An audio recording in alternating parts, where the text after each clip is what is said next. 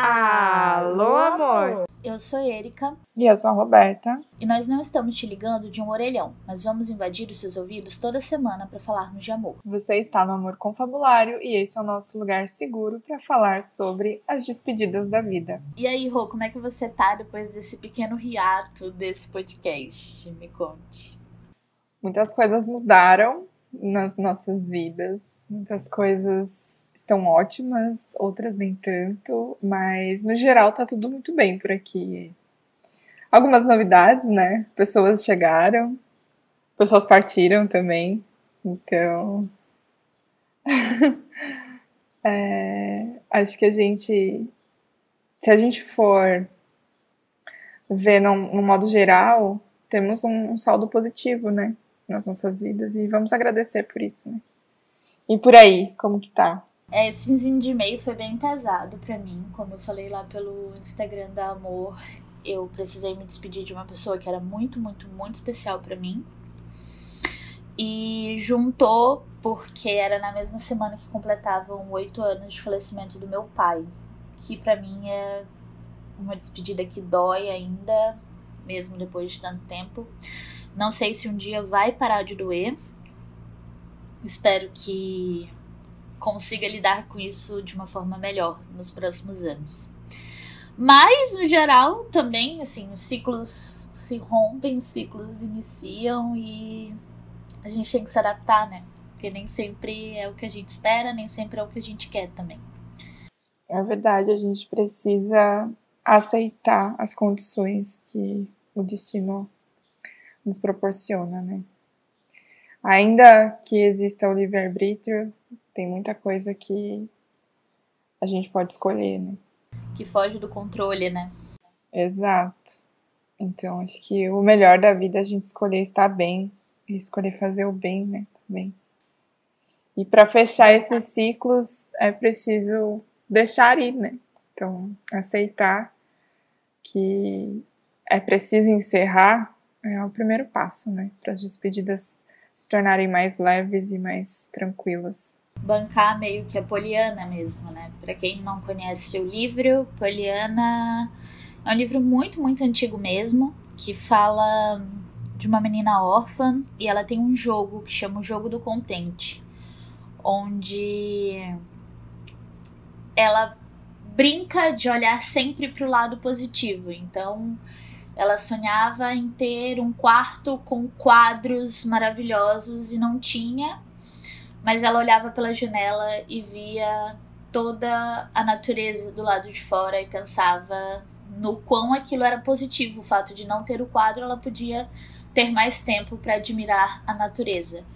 E isso é muito o que a gente precisa fazer nesses processos de romper ciclos, de se despedir de pessoas, se despedir de coisas, e é isso. Rô, qual que foi a despedida? Foi, você lembra qual foi a sua primeira despedida, assim, da vida?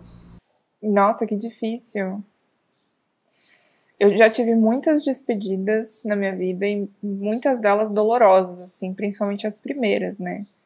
Porque eu lembro que teve o falecimento do meu avô quando eu tinha quase quatro anos. Teve também o, a separação dos meus pais, bem nessa época dos meus quatro anos. Então, tipo, foram várias despedidas assim, uma seguida da outra, e eu, uma criança, não conseguia entender nada. Né? Hoje em dia eu vejo as fotos daquela época. E eu até acho que até comentei com você, né? Que eu vi as fotos daquela época e dá para perceber bem assim nitidamente o ponto que eu comecei a ver a vida de uma forma diferente. Ai, é difícil. Mas despedida para mim sempre foi muito difícil. Muito. Assim, até pra me despedir dos coleguinhas da escola, sabe? sempre é, foi. É, essa questão de coleguinha é, é justamente a minha primeira despedida, assim, das que eu me lembro que foi a minha amiga de infância, aquela que eu conheci no circo, que eu já contei aqui no podcast também. A gente morava a três ruas de distância, a gente se via sempre e ela se mudou pro interior. A gente tinha acho que 5, 6 anos. E isso foi muito difícil para mim. Eu lembro que na época assim foi muito complicado entender como que eu ia lidar de não ter a minha melhor amiga do meu lado. E se essa amizade sobreviveria. E hoje a gente tem 21 anos de amizade, a gente tem uma porção de tempo aí vivendo completamente distante. Hoje ela mora no sul, que é mais longe ainda. Mas a amizade é a mesma e acho que essa é uma das coisas mais legais das despedidas, né? É perceber o que o que é real, o que se mantém, o que realmente precisa encerrar. Enfim, como que a gente lida com essa despedida. É, e eu sempre fui uma pessoa muito carente também, né? Então, essa coisa de pensar que eu vou ficar sem o outro que eu gosto tanto e como vai ser, né? Isso de eu ficar sem o outro é, é complicado. Até hoje é uma questão para mim. Eu trabalho muito isso na terapia, porque é uma questão de carência mesmo. Terminar relacionamentos para você era difícil? Então, os meus relacionamentos, eles terminaram muito antes de acabar. Então, sabe, eles foram terminando aos pouquinhos. E aí, quando era para dar o basta final, eu já queria me livrar daquilo. Então, sabe, meio que não foi um. Nenhum deles foi um, um tabu, assim, nenhum, nenhuma dificuldade muito grande. Porque já tava acabando aos pouquinhos, tipo, há meses ou há anos, né? Depende do relacionamento que eu tive.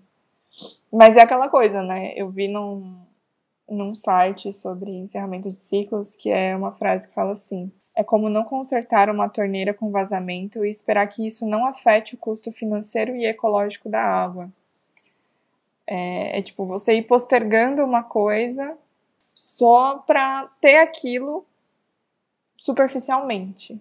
Uma parte da gente quer continuar naquilo, quer ter aquilo, mas não vê a dificuldade que a continuar nisso vai trazer. Né? é uma resistência em fechar os ciclos que é movida pela carência mesmo. E pelo medo, né? Pelo medo do desconhecido, pelo medo desse novo, dessa nova fase, porque todo fim é um novo começo, como aquele livro que a gente gosta muito da Amy do Léo fala. É, todo fim é um novo começo. E o que é que a gente vai ter? O que, é que a gente vai. O que é que espera a gente nesse novo ciclo? dá tanto medo que às vezes a gente prefere ficar sofrendo num ciclo ruim do que romper isso e iniciar um ciclo positivo. Essa questão de relacionamentos eu te perguntei porque para mim sempre foi muito fácil, assim, romper relacionamentos. Mas fácil também no sentido que você falou, de já estava sendo ruim aos poucos e aí vai gerando um monte de coisa, eu só queria me livrar. E isso também aconteceu muitas vezes com muitas amizades e tudo mais. E, mas em sentido de amor romântico mesmo, o primeiro relacionamento que eu tive foi muito abusivo e eu não tinha noção. Mas eu sabia que eu não queria mais. É tipo um ano e meio antes de a gente terminar. Cara, um ano e meio é muito tempo, porque eu levei tanto tempo para tomar essa decisão. E quando isso de fato veio, veio de uma forma muito natural. A gente teve uma briga, tipo, uma semana antes de terminar de fato é, por um motivo bobo, assim, ele gazetou a aula e eu achei injusto com os pais dele o investimento que eles faziam. É, e questionei, falei, cara, você tá gazetando aula, olha o investimento que seus pais fazem. E aí ele ficou muito bravo, me falou horrores e disse que eu era uma chata e tal. E aí quis, ah, quero terminar com você. Aí eu, beleza, e me despedi. E eu falei assim: não, tranquilo, ó, obrigada pelos três anos aí, foi um prazer namorar você e tal, porque. e aí ele, não, não, não, não, pera, pera, não termina, não termina. E aí eu. Eu lembro que eu mandei uma mensagem pro meu primo, que é um dos meus melhores amigos. Eu falei assim: cara, eu não quero mais, e agora? E aí ele manteve o pé firme, só que eu não consegui. E aí eu passei sete dias completamente fria e esquisita com o menino. E aí, na semana seguinte, se ele me mandou uma mensagem: Você não quer mais namorar, né? Aí eu, não. E aí a gente se, se despediu e só um ano depois eu entendi que era abusivo. Mas naquele, tipo, naquela mensagem que a gente de fato rompeu, eu senti que eu tirei um peso das minhas costas. E eu fiquei pensando, por que que levou tanto tempo? Outra coisa que rolou assim no sentido de amor romântico é eu compartilhei lá no Instagram também esse processo que eu tô de autoconhecimento e de entender os meus medos dentro de relações, que eu sou muito autossuficiente e aí eu não dou tanto espaço pro outro na minha vida e tenho muito medo de perder o controle das minhas emoções. E quando eu me toquei disso, eu saí meio que encerrando ciclos que eu já deveria ter encerrado há milhões de anos com várias pessoas mandei uma mensagem pro primeiro menino, assim, que eu sei que eu gostei muito. É, um e-mail foi o que eu compartilhei lá nos stories e isso faz oito anos. E ele falou assim: não, tudo bem e tal. Só que teve um outro menino depois dele que a gente era muito amigo, a gente nunca chegou, tipo, a falar diretamente que a gente tinha interesse um no outro. Mas ele precisou. É... Eu comecei a namorar com meu segundo namorado. E ele sumiu. Tipo, ele desapareceu, me bloqueou de todas as redes sociais e começou um namoro. E eu lembro que nessa época eu falei assim: caraca, ele deixou de ser meu amigo porque a namorada é, surgiu na vida dele. Isso é ridículo, isso não faz o menor sentido. E eu passei quatro anos brigando com ele por e-mail. Quatro anos brigando com ele por e-mail. E aí, recentemente, a gente teve essas conversas de, tipo, esclarecer as coisas. Ele falou: Erika, eu nunca fechei a porta, a sua porta, porque eu não tinha consideração por você. Eu tô aqui até hoje, eu troco e-mail com, vocês, com você até hoje e eu tenho muita consideração por você. Só que naquele momento eu precisava fechar a porta para me permitir ser feliz com outra pessoa. E aí eu, tipo, eu fiquei completamente sem reação. Foi muito louco, assim. Saber de tudo isso, entender tudo isso.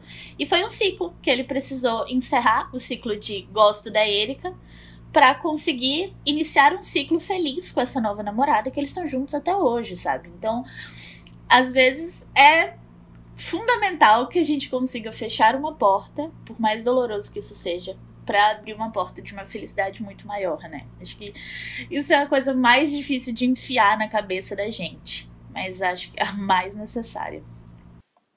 É verdade, a gente tem que encarar o encerramento como uma oportunidade, né? Tanto uma oportunidade de encerrar como para iniciar, porque a vida é assim, ela nunca fecha uma porta sem abrir outra. Isso é para tudo, né? É um círculo mesmo, né? Vai girando. Você consegue contar um pouco de qual foi o, a despedida, talvez não mais dolorosa, mas a que te deixou um aprendizado muito grande? A que reverberou de uma maneira muito positiva na Roberta hoje? Então, amiga, não consegui escolher uma só para contar, mas eu vou contar um pouquinho por cima, assim, das duas. Foi o meu segundo relacionamento, que ele foi muito abusivo e eu fiquei muito tempo com ele. Eu fiquei quase quatro anos com esse rapaz.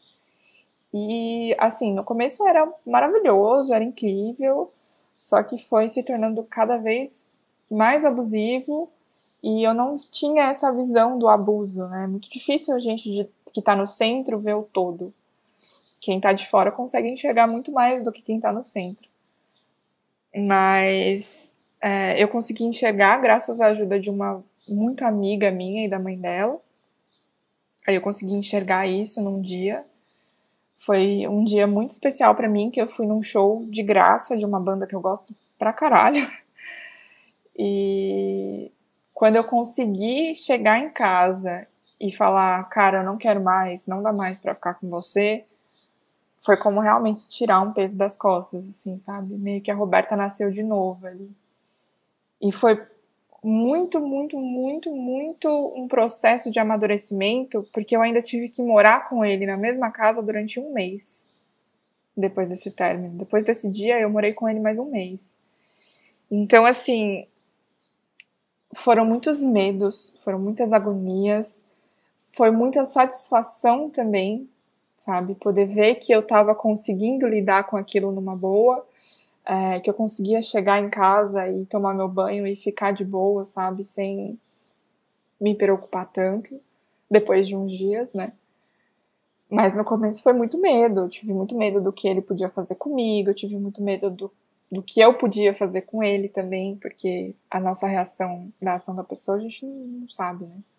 Eu tinha muito medo da incerteza, se eu ia conseguir morar sozinha de novo, se eu ia conseguir me sustentar como uma pessoa independente, é, não só financeiramente falando, mas emocionalmente falando, porque eu estava muito abalada depois de tanto abuso. É, eu não me via mais como uma pessoa autossuficiente, eu me via uma pessoa dependente da outra.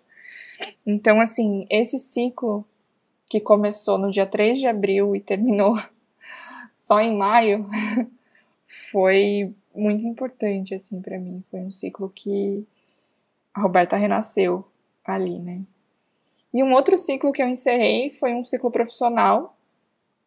Eu vinha quebrando a minha cabeça, assim, em várias empresas, eu não me enquadrava nesse processo corporativo de cumprir horário, de cumprir, de seguir as normas do chefe, de fazer tudo como uma empresa quer, né? Só pelo fato da empresa querer, não por ter um conceito, não por ter um propósito atrás disso, é só porque existe a hierarquia do chefe e o chefe quer. Então, eu nunca me enquadrei nisso. E eu sempre bati muito a minha cabeça porque eu não tive uma educação profissional em casa.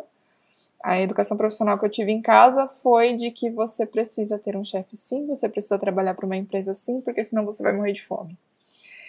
E quando eu me vi nessa empresa sofrendo um certo tipo de abuso também, que foi por eu ser mulher no meio de uma equipe de tantos homens, designers, é, eu não esperava isso dessa empresa, não esperava mesmo, assim, e até hoje, quando eu conto isso e cito o nome da empresa, muitas pessoas falam, nossa, nunca imaginei que isso pudesse acontecer, enfim. Mas por ser, por ter sido uma surpresa, também foi um ciclo que eu encerrei e que me cresceu muito, né? Me acrescentou muito. Porque a partir dali eu entendi que eu não me enquadrava nesse processo corporativo e que eu precisava sim tomar coragem e ir em frente para conseguir trabalhar da forma que eu gosto. Porque, querendo ou não, eu adoro ser designer, eu adoro ser ilustradora, eu adoro o que eu faço. Eu faço com muito amor, assim, sabe? Com muito tesão mesmo no, no meu profissional. Mas eu não me enquadrava no, no corporativo. Então, tipo, eu precisava de um empurrão, eu precisava de alguma coisa que me tirasse dali. E foi essa empresa que me tirou desse, desse ciclo. Mas depois que eu saí de lá, eu ainda entrei em uma outra empresa que era só de mulheres. A equipe de marketing inteira era de mulheres. Então, tipo, eu consegui ter uma visão totalmente diferente da que eu tinha na outra empresa, que era só de homens, e ver que, tipo, cara, eu preciso de uma empresa para trabalhar, mas eu não preciso trabalhar para essa empresa, né? Eu, eu posso trabalhar com essa empresa. São coisas totalmente diferentes, assim. Você mudar um mindset é muito louco. Então, esses dois ciclos que eu encerrei foram, assim, os principais, assim, que eu vejo que a Roberta realmente mudou a caminhada dela, assim, sabe? Ela escolheu, entre a bifurcação, ela escolheu um dos caminhos ali que, que me trouxe até hoje. E para você, amiga? Eu sei que o mais difícil, o mais doloroso foi realmente se despedir do seu pai, né? Mas qual foi o ciclo que mais te acrescentou como mulher? Acho que esse ano em si, ele tá sendo muito cheio de ciclos nesse, nesse foco, assim, de me acrescentar de alguma forma. É, sobre a questão de perder o meu pai, realmente foi muito difícil, só que eu passei tanto tempo me privando de vivenciar o luto que eu ainda estou no ciclo de entender como eu fui afetada sobre isso. Porque depois que meu pai faleceu, a minha cabeça era: eu preciso fazer algo para orgulhá-lo. E até porque eu sou de uma religião que a gente entende que existe essa ligação, que existe como essa pessoa ter visão do que está sendo feito por aqui. Então, na minha cabeça, eu precisava. Preciso orgulhar meu pai. E não que isso tenha mudado, eu ainda sinto que eu preciso orgulhar do meu pai. Sei que ele ficou muito orgulhoso por toda a caminhada que eu tive até aqui. Mas eu não preciso trazer esse peso e essa pressão, sabe? Eu lembro de uma vez eu estar tá na, no centro que eu frequento e uma das entidades olhar para mim e falar assim: se você fosse uma puta na rede, o seu pai ainda estaria feliz. O seu pai ainda estaria orgulhoso. E isso me. Nossa, eu nem tinha noção que eu lembrava disso. E me pegou agora bem forte, assim. Porque às vezes a gente carrega um peso tão grande com determinadas coisas sem necessidade que precisa de fato vir alguém de fora e te dizer isso, para que você consiga realmente romper o ciclo. E você falando da vida profissional assim, eu também tive um rompimento muito importante, que foi em 2018, um pouco antes da gente se conhecer, que foi o que deu abertura para que eu começasse a trabalhar de forma independente também. Tem várias coisas na vida corporativa que eu também não concordo, é, principalmente essa questão de horário de ah, tem que trabalhar das 8 às 18 todo mundo tem um processo criativo diferente, sabe? Principalmente nessa área de muita criação, que não lida tanto com o burocrático, que realmente tem que, enfim, tá disponível nos horários que precisa falar com um banco, por exemplo, ou comprar algo.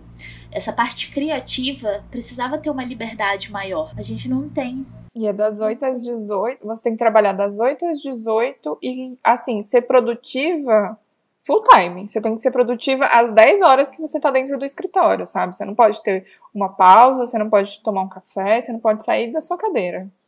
Exatamente. E eu sou uma pessoa que funciona péssima em escritório. Assim, pra mim, escritório já me limita, já me coloca numa caixa. Sei lá, é, é estranho ser criativa pra mim das 8 às 18, sabe? Às vezes a minha criatividade bate uma hora da manhã. Ontem eu fiquei até às três terminando um projeto porque a criatividade só bateu uma hora da manhã. E é aí que eu consegui sentar para escrever. As pessoas não entendem como é lidar com o mental. E aí eu trabalhava nessa empresa X, também no setor de marketing. E fui demitida meio que sem motivo aparente. É, a justificativa foi que eles estavam criando um cargo mais burocrático e iam tirar o meu e que eu era criativa demais para ficar lá no burocrático. Graças a Deus, né, que você era criativa demais. Total. Total. E eu lembro assim que foi um, um processo muito bizarro, porque a minha intuição é muito forte. E aí quando me chamaram, eu já subi a escada até a sala de reunião pensando, eu vou ser demitida. Eu vou ser demitida. Eu não tinha motivo nenhum para ser demitida, mas eu na minha cabeça eu já sabia que eu ia ser demitida. E aí, quando ela deu a notícia, eu fiquei desesperada. Eu tinha acabado de contratar um plano de saúde com a minha mãe. E eu tenho horror a pensar em deixar qualquer boleto para minha mãe pagar, sabe? Isso pra mim me causa todo tipo de medo e calafrio, assim. E eu, caraca, como que eu vou fazer isso? Como que eu vou me virar? Como é que. E aí comecei a chorar e dizer que não, que tudo bem, que eu faria o burocrático e tal. Só que enquanto eu chorava e repetia essas coisas, a minha cabeça tava assim: minha filha, o que você tá falando? Você não quer ficar aqui. Você não queria ficar aqui fazendo nem o que tu gosta de fazer. Imagina fazendo o burocrático. Você tá ficando maluca? Sai, sai, sai. Só que o medo, parece que ele fala mais que a gente, assim. A gente às vezes não consegue calar, ouvir nossa cabeça e nosso coração. O medo, ele toma conta, principalmente quando se é ansioso, né? É, o medo cega a gente, é, cega e cala. E aí, esse processo de despedir e fechar ciclos e entender que existe vida após o ciclo acaba sendo mais complicado. E aí, eu tô há dois anos trabalhando 100% de freela, nunca fiquei sem dinheiro, é, toco vários projetos que eu gosto muito. Quando o cliente já não tá sendo tão legal trabalhar, eu consigo romper é, não com facilidade, teve cliente aí que eu posterguei muito por conta dos boletos. Mas quando eu consigo romper, logo em seguida aparece outra coisa. Então, esse processo de sair da empresa e entender que esses ciclos também acontecem na vida profissional e que tá tudo bem e que eu não vou morrer se eu ficar um, dois meses sem um trampo ou sem um dinheiro satisfatório foi bem libertador, assim, para mim. Foi bem libertador e fez muitas mudanças. Mas o sentido de acrescentar enquanto mulher, esse ano tá sendo muito louco nesse sentido. Muito, muito, muito. Principalmente aprender a ter voz e falar. Você é uma pessoa que me briga muito do tipo, Erika, você não fala as coisas, você fica entupida, você não fala, você não fala, vai cuidar de você, vai falar, não sei o quê. E para mim, é o, é o meu chakra mais desalinhado da vida, é o da garganta. Juro. Vamos massagear esse chakra da Amiga, esses dias eu descobri como que vê com um pêndulo se o chakra tá desalinhado, né? Aí eu comecei. Coronário ótimo, frontal ótimo, alinhadíssimo. Cheguei na garganta, o pêndulo desesperou, assim, de tão desalinhado que tá. Aí eu falei, ai, nem tô surpresa, sabe? É muito difícil, é muito difícil para mim falar certas coisas. Eu não quero magoar o outro, e aí eu acabo me calando e me magoando. Eu vi até um post ontem sobre até que ponto a empatia é positiva, né? Até que ponto que a empatia não tá te calando, de fato. Então eu sempre quero me colocar no lugar do outro e aí eu fico calada e fico me doendo. E aí esse ano eu terminei um relacionamento com alguém que eu amo, eu amo de paixão essa pessoa. E só que a gente se ama muito num contexto muito mais de amizade já do que no contexto de casal. E também era um relacionamento que foi meio que morrendo aos pouquinhos. Então, quando eu consegui romper e sair do ciclo, porque tinham algumas coisas que me faziam mal dentro do relacionamento de casal, é... foi doloroso, mas foi rápido. E aí a gente encerrou o ciclo de casal e começou o ciclo de amigo, porque a gente é muito amigo. A gente foi muito amigo nos cinco anos que a gente passou junto. Então, até a gente conseguir virar a chavinha, entender o que, não, isso era a gente enquanto casal, isso é a gente enquanto amigo, foi complicadinha, assim, essa viradinha de chave. Mas acho que hoje a gente já, depois de sete, oito meses, a gente já tá num, num passo ok, feliz e satisfatório para nós dois, assim. E eu cresci muito nesses oito meses, porque eu me enxerguei muito, me enxerguei muito. Os meus medos, as minhas fraquezas. É... Um processo doido, acho que não dá nem para explicar em 30 minutos de podcast, porque o autoconhecimento é um processo bizarro, né? É verdade. E a gente estava falando sobre os nossos processos profissionais aqui e tudo mais. No episódio 13 do podcast, a gente conta muitos detalhes sobre é, essa nossa vida profissional, antes do amor e tudo mais. Então, se você quiser conhecer, só dá play no episódio 13. Esses dias eu tava vendo uma publicação no Twitter e a pessoa falou assim: é aceitar que os relacionamentos se baseiam em encerramentos de ciclos a todo instante. O amor continua se transforma e a maior prova de amor é torcer para outra pessoa ser feliz, mesmo que não seja com você. É louco demais. Somos feitos de despedidas. Acho que essa frase traduz esse podcast inteiro, assim. E tô usando ela aqui para iniciar um, uma conversa com vocês, nossos ouvintes, que vai ser dolorosa e a gente vai fazer o possível para não chorar, mas talvez a gente não consiga. pois é, gente. A hora do encontro também é uma despedida, como diz a música de Milton Nascimento, né? Encontros, encontros e desencontros. E a plataforma dessa estação é a vida. É complicado, mas eu tenho uma notícia para dar para todos que esse episódio de despedida também é a minha despedida no projeto. Também é o meu encerramento desse ciclo. É, também a, a minha oportunidade de entregar para Erika tudo de mais maravilhoso e possível que ela já me entregou. É, é a minha oportunidade de crescer profissionalmente, emocionalmente, afetivamente, como mulher, como criança, como a Roberta que é. E, e dar asas mesmo ao projeto do amor. Eu tô saindo do projeto não só por mim, Óbvio que as minhas questões, tanto pessoais quanto profissionais, interferiram muito e contribuíram muito para essa decisão. Mas a minha visão de melhoria para o projeto também foi um peso muito grande nessa decisão. Então, eu vejo muito potencial com a Erika. É o sonho dela. Esse projeto está rodando. É o sonho dela. A gente conseguiu realizar um sonho juntas. A gente conseguiu muita coisa. A gente conquistou muita coisa com esse projeto. Muitos corações, muitas histórias incríveis. Mas ela precisa continuar sozinha. Ela precisa continuar o sonho dela. E eu já não estava mais tão presente, então eu preferi me retirar.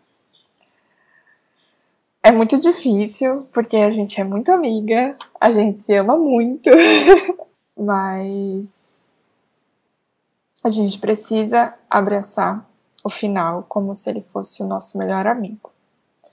Então eu tô agarrando esse encerramento como se ele fosse você para mim, como eu sempre te abracei, viu?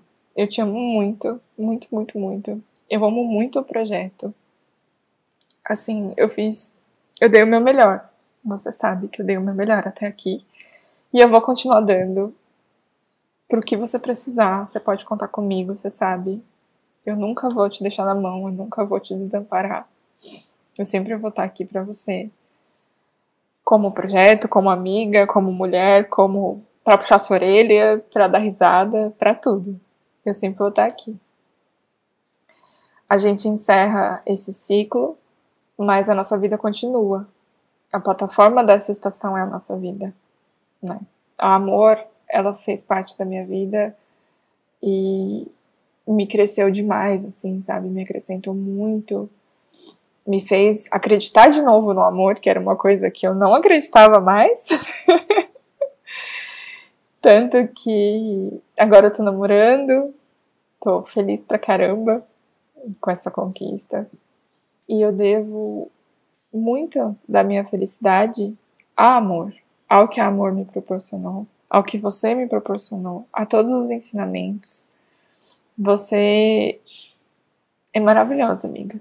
Sério. Assim, eu não tenho outra palavra para te descrever. Você é maravilhosa. E não tenha medo de ser você mesma, não tenha medo. Ai, gente, tá muito difícil não chorar. Mas não tenha medo de decepcionar o seu pai, porque você não vai decepcionar o seu pai nem nenhuma outra pessoa. Você é incrível, você tem uma aura incrível, você tem uma luz incrível. Então, não tenha medo, amiga, só vai. Eu sei que essa nova fase ela não vai ser fácil. Ela vai ser mais uma fase difícil, mas você vai conseguir. Você é muito forte, você é uma mulher incrível. E vai dar tudo certo. Vai dar tudo muito, muito certo. O destino não quis a gente junto para sempre, mas foi um privilégio me encontrar com você.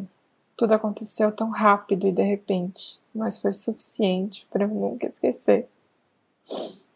Essa música define muito bem tudo que eu tô sentindo agora e é o resumo de toda essa minha despedida de quase 10 minutos. Ai. Eu tô só choro aqui. Choro e nariz entupido. É muito, muito, muito difícil ver 50% do amor indo embora assim, sabe? Porque é literalmente isso, você é 50% do amor. E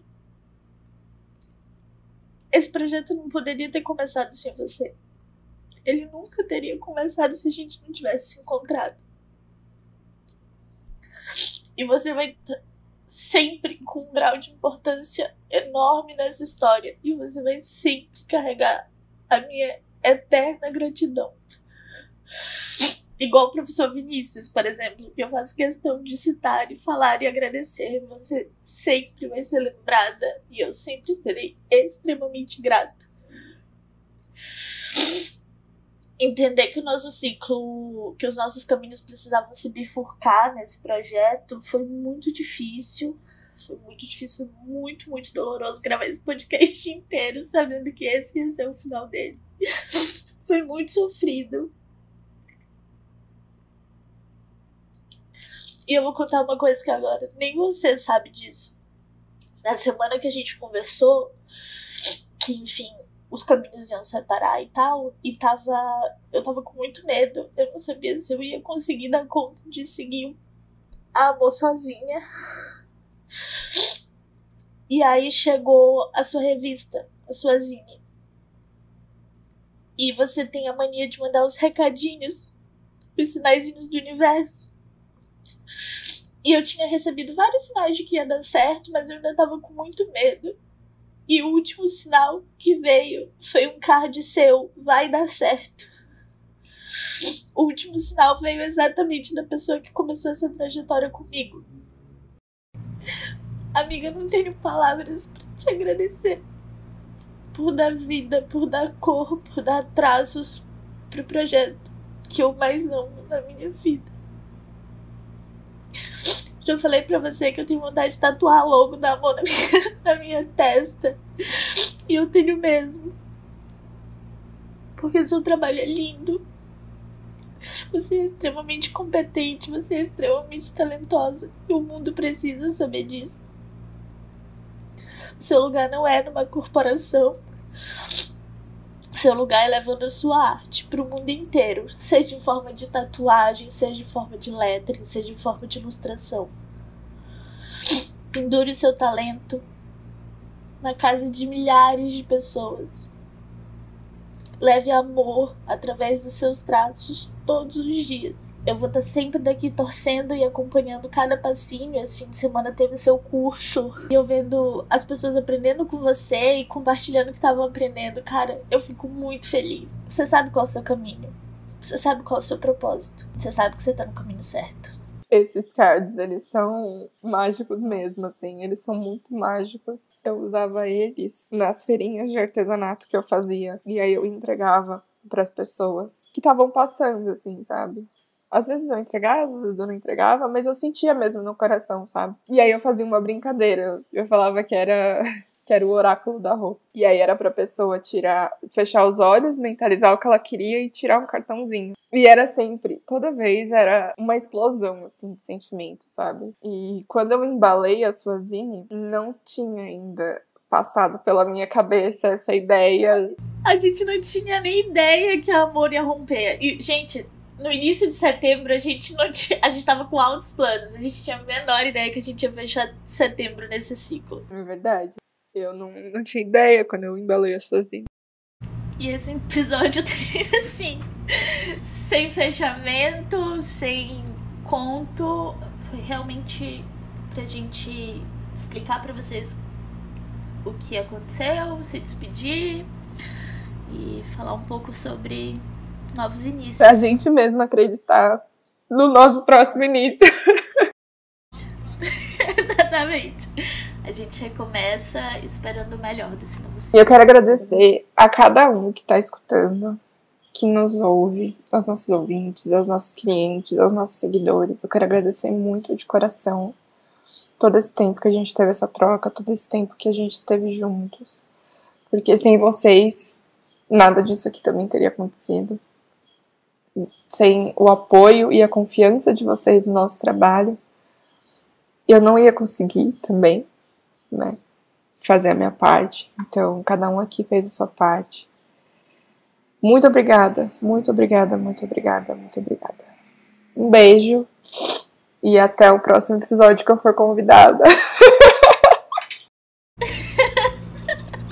Prometo que terão outras vezes, miga. E eu só tenho a pedir para vocês que nos ouvem e nos acompanham que não me abandonem, porque vai ser muito difícil continuar isso sem a Rô e sem vocês vai ficar pior.